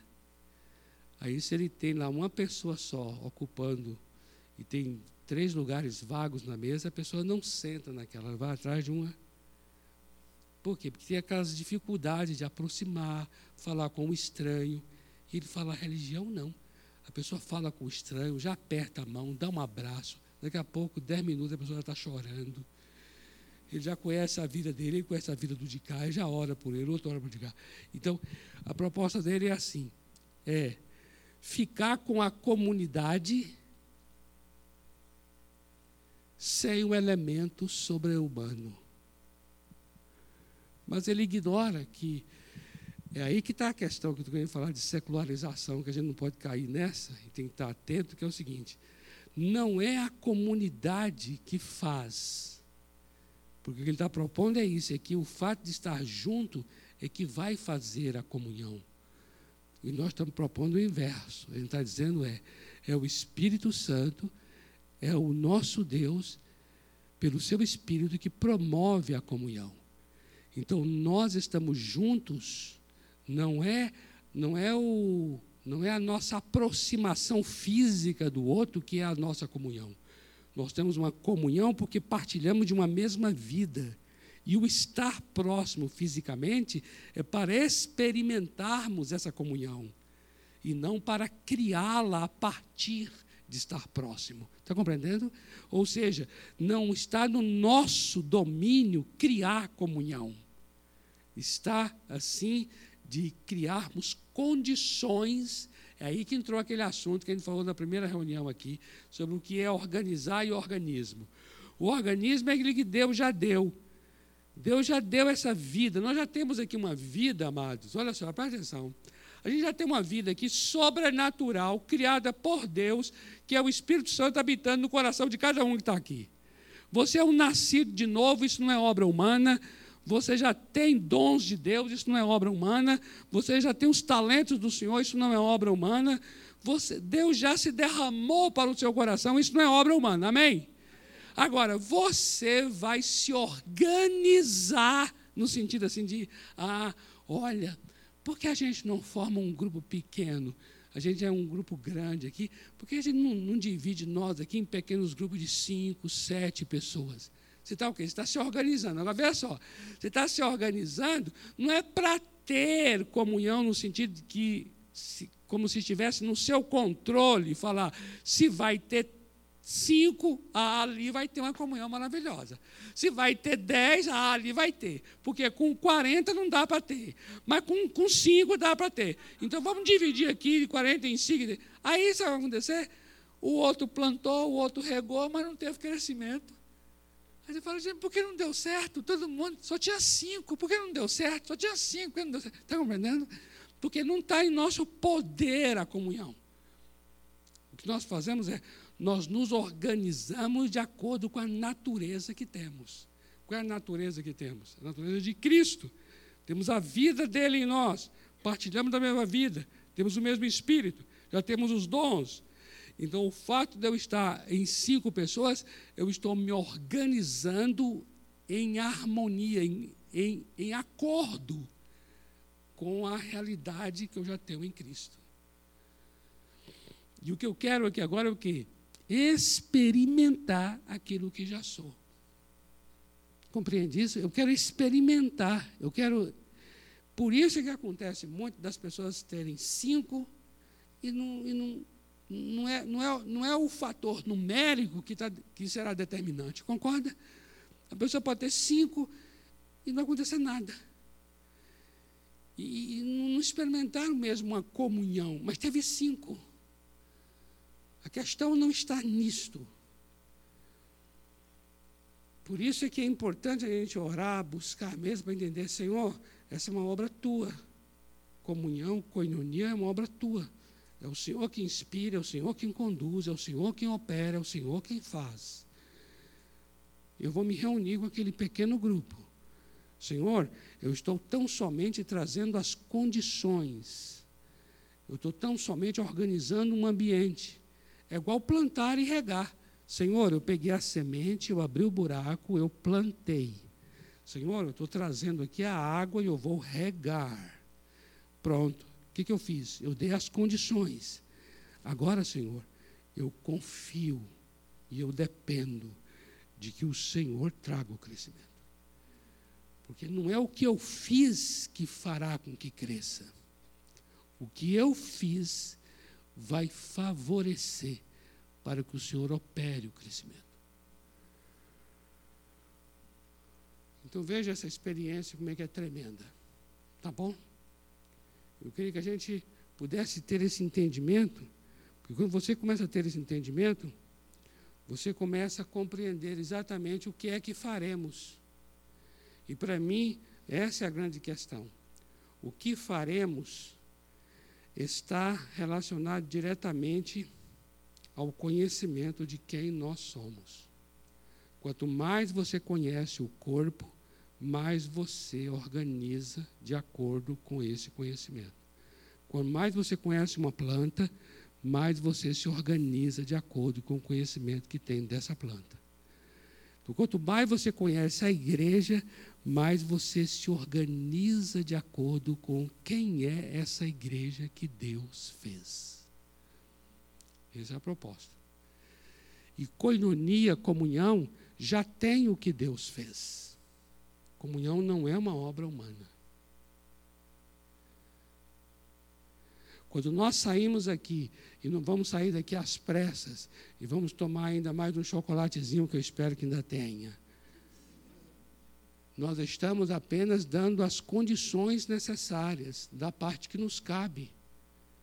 Mas se alguém ali vai ser movido a orar por alguém, isso aí vai além da nossa organização. Entende? Se alguém ali vai ter uma compaixão por alguém, isso vai além do que a gente controla.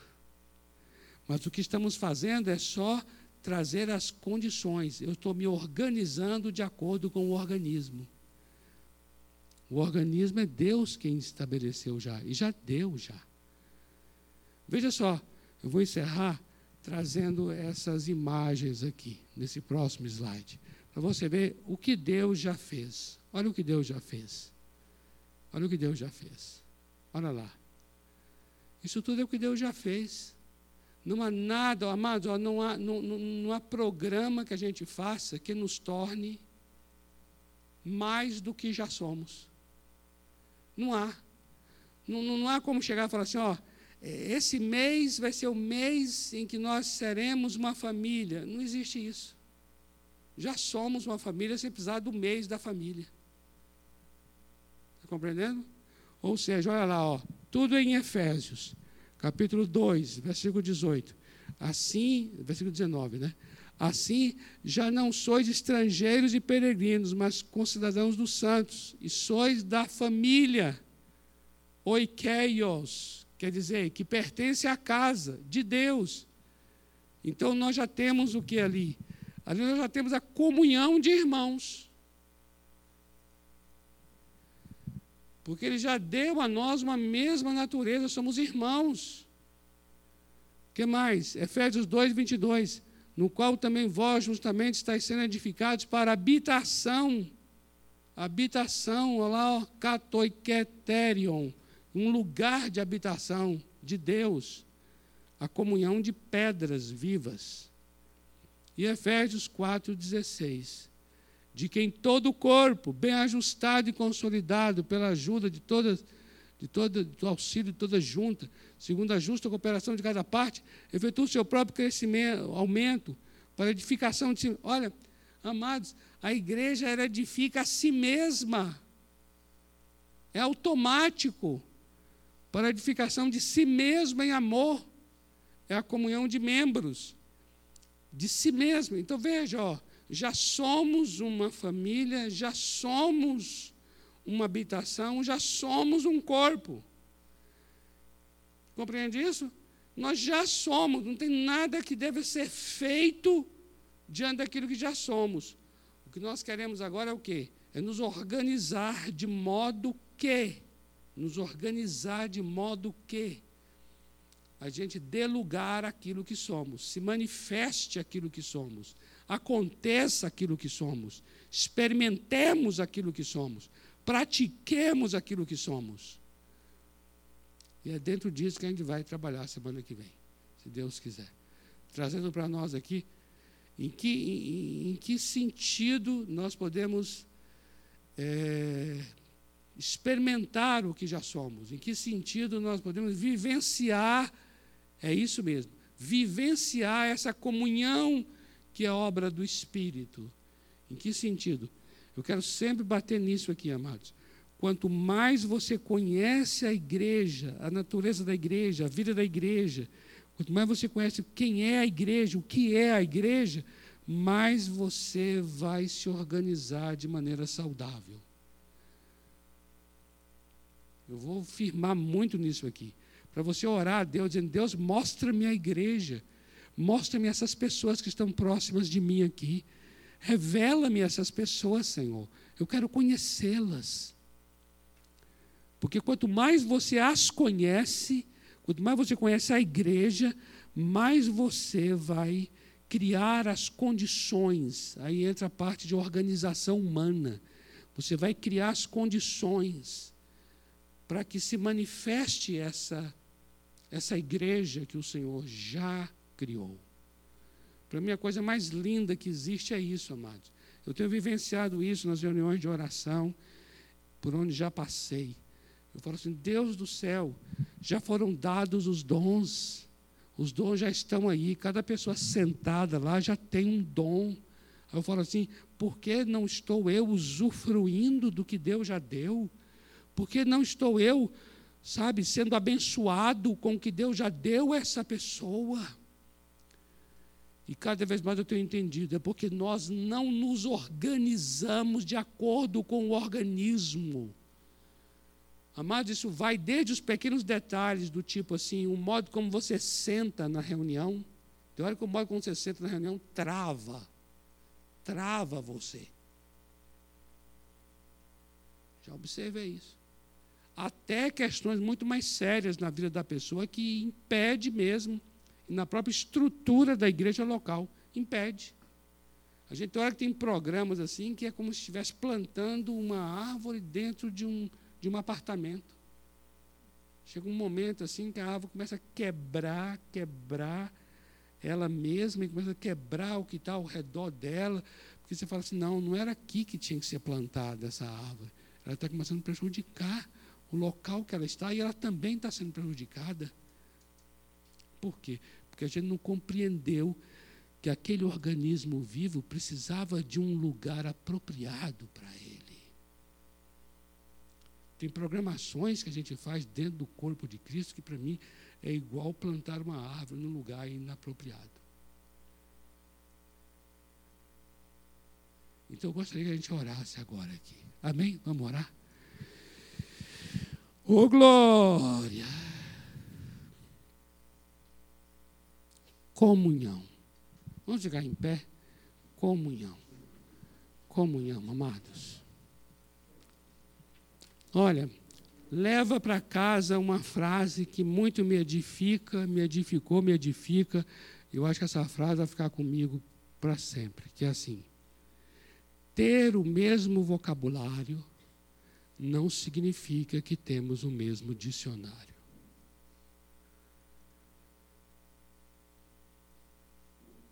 Tá bom? Então, se, eu, se você fala a palavra comunhão, e você fala comigo, e eu falo assim, vamos ter um momento de comunhão, aí você fala assim, puxa, comunhão é muito bom. No final, nós temos o mesmo vocabulário, mas os dicionários são diferentes. Porque o que significa comunhão para um é diferente do que é comunhão para o outro se é uma frase que se aplica numa palavra, é na palavra comunhão. A palavra comunhão é a palavra que mais, ao meu ver, se aplica à frase que eu acabei de falar aqui. Porque o fato assim, ó, todo mundo aqui ó, pode ter o mesmo vocabulário. Ou seja, todo mundo fala comunhão, comunhão, ó Senhor. Sabe assim? É na hora de orar. Aí cada um vai orar e dizer, Senhor, queremos viver a comunhão. Aí o outro fala, Senhor, queremos sim a comunhão. Aí o outro, ah, Senhor, eu concordo, queremos sim a comunhão. Pode ter certeza. Comunhão na cabeça de cada um que acabou de orar é totalmente diferente um do outro. Então, o vocabulário é o mesmo, o dicionário é diferente. O que a gente precisa aqui é chegar no mesmo dicionário das Escrituras. As Escrituras vai nos dar o dicionário que é um dicionário comum para todos. E aí, quando trouxer o dicionário, você vai dizer assim: o que eu pensava que era comunhão não é comunhão, não. Isso é maravilhoso. Amém? Isso é maravilhoso. Eu mesmo tenho me deparado nisso, viu? E falo assim: oh meu Deus, o conceito que eu tinha era um, agora meu conceito mudou. Eu achava que eu estava falando igual o outro. Eu não estava. Eu achava que eu estava falando igual o que Paulo falava. E não estava. Paulo estava falando comunhão com um sentido totalmente diferente do meu. Vamos orar? Pai amado, em nome de Jesus, estamos aqui, Senhor, porque nós nos colocamos como aprendizes. Queremos sim, Senhor, aprender sobre a tua maravilhosa igreja, o povo que o Senhor separou, nação santa, povo de propriedade exclusiva do Senhor raça eleita, sacerdócio real. Pai, nós estamos aqui nesta noite, nós temos o mesmo Espírito. Senhor, existem coisas aqui que já foram dadas, já foram estabelecidas pelo Senhor, já estão prontas, já foram feitas. Pai, ajuda-nos a entender e ajuda-nos a praticar Ajuda-nos a compreender a, o que é e quem é essa igreja que o Senhor já, já formou, que o Senhor está edificando. Ajuda-nos a entender as dádivas que a igreja já recebeu, a graça que já foi dispensada a ela, o que o Senhor já fez em Cristo por essa igreja. Senhor, nós queremos viver de acordo com tudo que o Senhor já fez. Ajuda-nos a viver, queremos praticar, queremos aprender essa vivência. Senhor, Espírito Santo, ajuda-nos a viver. Eu te peço aqui, ilumina olhos nesse lugar, dê entendimento aos teus filhos e filhas. Queremos acordar com, uma, com um insight, uma revelação, uma iluminação. O Senhor nos consertou a maneira de andar, o Senhor endireitando as nossas veredas, o Senhor nos levando a curas, a arrependimentos, o Senhor nos levando a mudanças de mente, o Senhor nos levando a quebrar paradigmas, o Senhor nos levando a renovar o odre velho, o Senhor nos levando a remover o que é velho da tua casa, Senhor, aviva-nos pela tua palavra. A tua palavra chega no coração de cada um aqui, como que escamas dos olhos vão caindo, e a pessoa vai chorar dizendo: Deus, o Senhor quer que eu viva isso, o Senhor está mostrando a igreja para mim. Senhor, eu quero viver de acordo com esta revelação. Ajuda-me, Senhor, a viver esta igreja. Senhor, eu oro aqui agora, como tu fizeste com o rei Josias, quando o livro da lei foi achado e quando ele foi lido, diz a tua palavra que o coração daquele jovem rei, o coração dele se enterneceu e ele chorou, ele rasgou suas vestes, o coração dele queimou, o coração dele, pai, ele se quebrantou diante do Senhor, dizendo: estamos fora, estamos errados, precisamos voltar, precisamos nos arrepender, precisamos consertar. Senhor, em nome de Jesus, venha o livro da lei a cada jovem neste lugar, venha o livro da lei a, a, ao pastor João, a Paula, a cada líder de célula, a cada jovem, Senhor, venha o livro da lei sendo aberto, pelo teu espírito, e o Senhor mostrando aqui, aqui precisa de arrependimento, aqui precisa de volta, aqui precisa de conserto, aqui precisa endireitar, aqui precisa voltar às primeiras obras, aqui precisa voltar ao primeiro amor. Oh Deus, traga um avivamento pela tua palavra. Queremos um avivamento pelas escrituras sagradas Venha na tua casa, Pai, pela palavra.